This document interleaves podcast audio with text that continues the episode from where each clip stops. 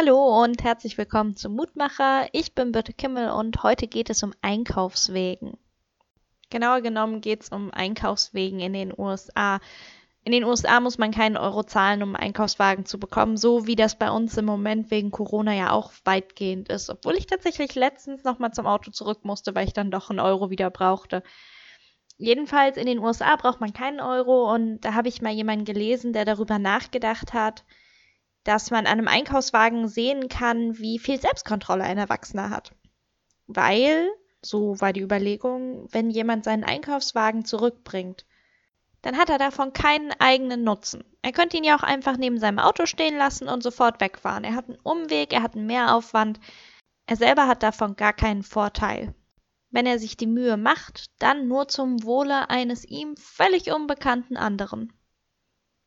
Und solche kleinen geschriebenen und ungeschriebenen Regeln, die unser Zusammenleben angenehmer machen, da gibt es ganz viele.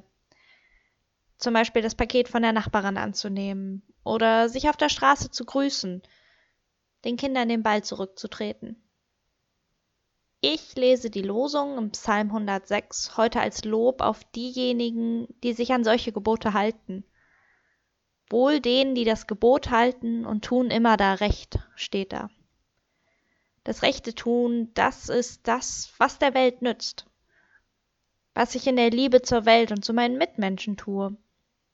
Das Rechte kommt immer dann zum Vorschein, wenn ich ein bisschen von der Liebe Gottes weitergebe, die ich selber erfahre. Wenn Sie mögen, lade ich Sie ein, mit mir zu beten. Gott, du hast Gebote und Gesetze uns Menschen gegeben aber viel wichtiger als der Wortlaut ist dir der Geist der Gesetze. Das, was hinter den Geboten steckt, ist Liebe und Fürsorge umeinander.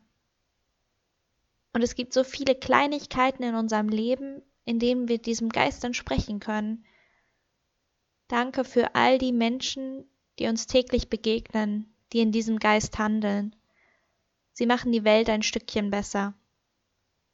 Hilf mir auch und erinnere mich immer wieder an den Geist, in dem ich handeln soll, damit ich deine Gebote halte und recht tue. Amen. Das war's für heute. Sie hören mich am Sonntag wieder. Tschüss.